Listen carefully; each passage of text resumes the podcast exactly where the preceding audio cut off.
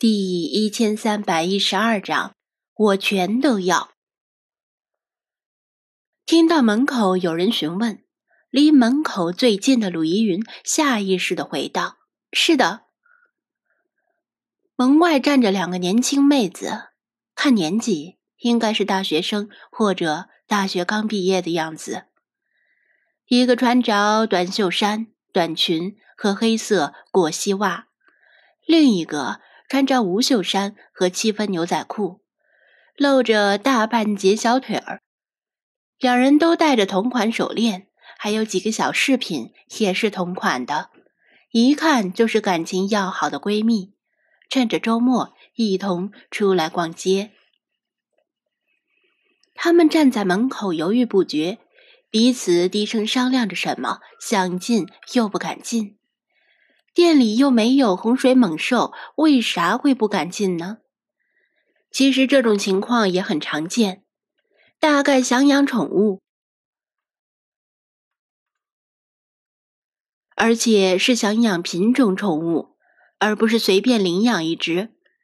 但是从网上看到一些宠物店弄虚作假、坑蒙拐骗的黑幕，觉得心里没底，犹豫着要不要进来看看。心里可能觉得还是买家养的宠物更放心。这样的顾客经常有，所以包括张子安在内的店员们也没有特别的反应，更没盯着他们看，而是该干什么干什么。因为如果表现的太过热情，会让他们感觉到有压迫感，反而可能扭头就走。他们既然找到了这里。就表示有进店的意愿，最后可能还是抱着来都来了，姑且进来看看的念头进店。师尊，您把头扭过去吧，您脸黑，站这儿像抢劫的，别吓到人家。”王乾说道。如果不是太过暴力，怕把两个妹子吓跑，张子安已经动手了。才一段时间不在店里，居然被店员们嫌弃了。然而这两个妹子的胆量都不大，在店门口犹豫了半天，也没往里走。看他们的表情和口型，似乎决定不进来了。这种情况虽然少见，但也正常。精灵们早已回到各自熟悉的位置上，菲马斯在躺椅边打盹儿。老茶在店铺深处的角落看电视，菲娜和雪狮子分别霸占了猫爬架的高层和低层，理查德到处撩拨，星海跟阿比西尼亚猫们互相追逐，世华和派在二楼，弗拉基米尔跑到外面疯玩了。就在这时，本来在打盹的菲娜突然睁开眼睛。视线飘向店门口那两个妹子，但是她的视角不太好，她们的样子被遮挡了大半。于是她无声无息地从猫爬架上跳到了地上，走到门边，迎着店外的阳光，眯起眼睛认真打量这两个妹子的腿和脚，准确的说是腿和鞋。要知道。菲娜对任何人向来都是不假辞色的，心情好的时候看人都是眼高于顶，心情不好的时候那更是不屑一顾，懒得睁眼。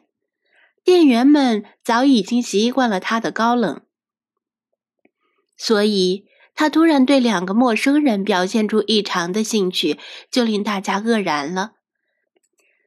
雪狮子察觉菲娜的异动。赶紧跟着跳下猫爬架，小短腿还差点被绊倒跌一跤。喵喵喵！陛下，您在看什么呢？雪狮子循着菲娜的视线看过去，发现菲娜目不转睛的盯着两个妹子的腿和鞋，心里泛起酸味儿，跑到菲娜面前挡住她的视线，使劲将一条后腿抬起来。喵喵喵！陛下，原来您是腿控，看奴家的白丝如何？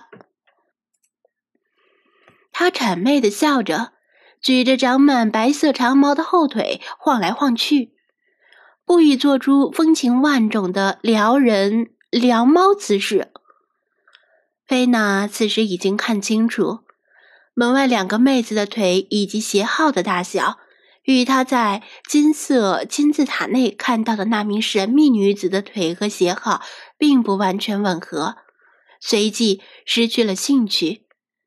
刚才小雪进店时，他也睁眼随便看了看，但小雪的声音对不上。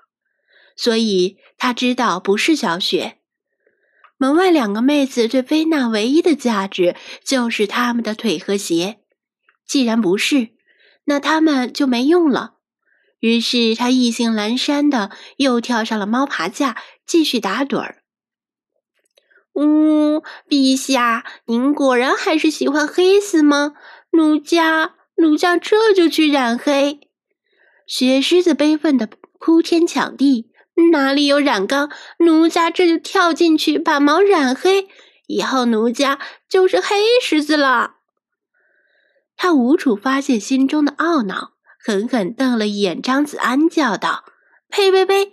都是你这个色眯眯的臭男人，把陛下传染的也喜欢黑丝了。”张子安无辜的摊手，这可冤枉他了。他从来没有对黑丝有特别的偏好。更不会排斥白丝，因为他是成熟的大人，只有小学生才会做选择。成熟的大人选择是我全都要。王谦和李坤感觉张子安去了一趟埃及，不仅他自己的气质有所变化，连菲娜似乎有了种说不清道不明的变化。但是雪狮子又在发什么疯呢？不过，菲娜和雪狮子在门口这么一打转儿，倒是吸引了门外两个妹子的注意。在普通人看来，这两只猫，一只矫健，一只软萌；一只短毛，一只长毛；一只眼神高冷的，恨不得让人自发跪下喊女王；一只让人只想把它抱在怀里，使劲的揉捏。虽然他们看不出来这两只猫的种类，但从颜值上看都是一等一的角色。于是，他们之前商量的还是去买家养猫的计划，顿时被抛到了脑后，不由自主的推门而入。欢迎光临，鲁依云条件反射的说道：“如果想看猫狗的话，请往里走。”如果想看到水族馆宠物的话，请到隔壁。宠物用品在货架上，可以自选。我我我们想随便看看。两个妹子的目光还在紧盯着菲娜和雪狮子，口中应付道：“请随意。”鲁依云重新垂头绘画。经营者都知道。十个进店的顾客里，至少有七八个会说“随便看看”这句话，意思就是不要给他们压迫力，不要太过热情。在店外隔着玻璃看，与在店内现场看，感觉是截然不同的。两个妹子虽然非常中意菲娜和雪狮子。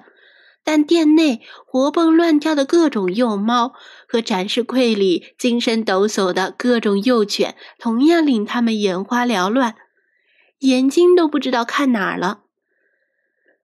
进店前他们在犹豫，但进店后，他们觉得进店的选择实在是太正确了。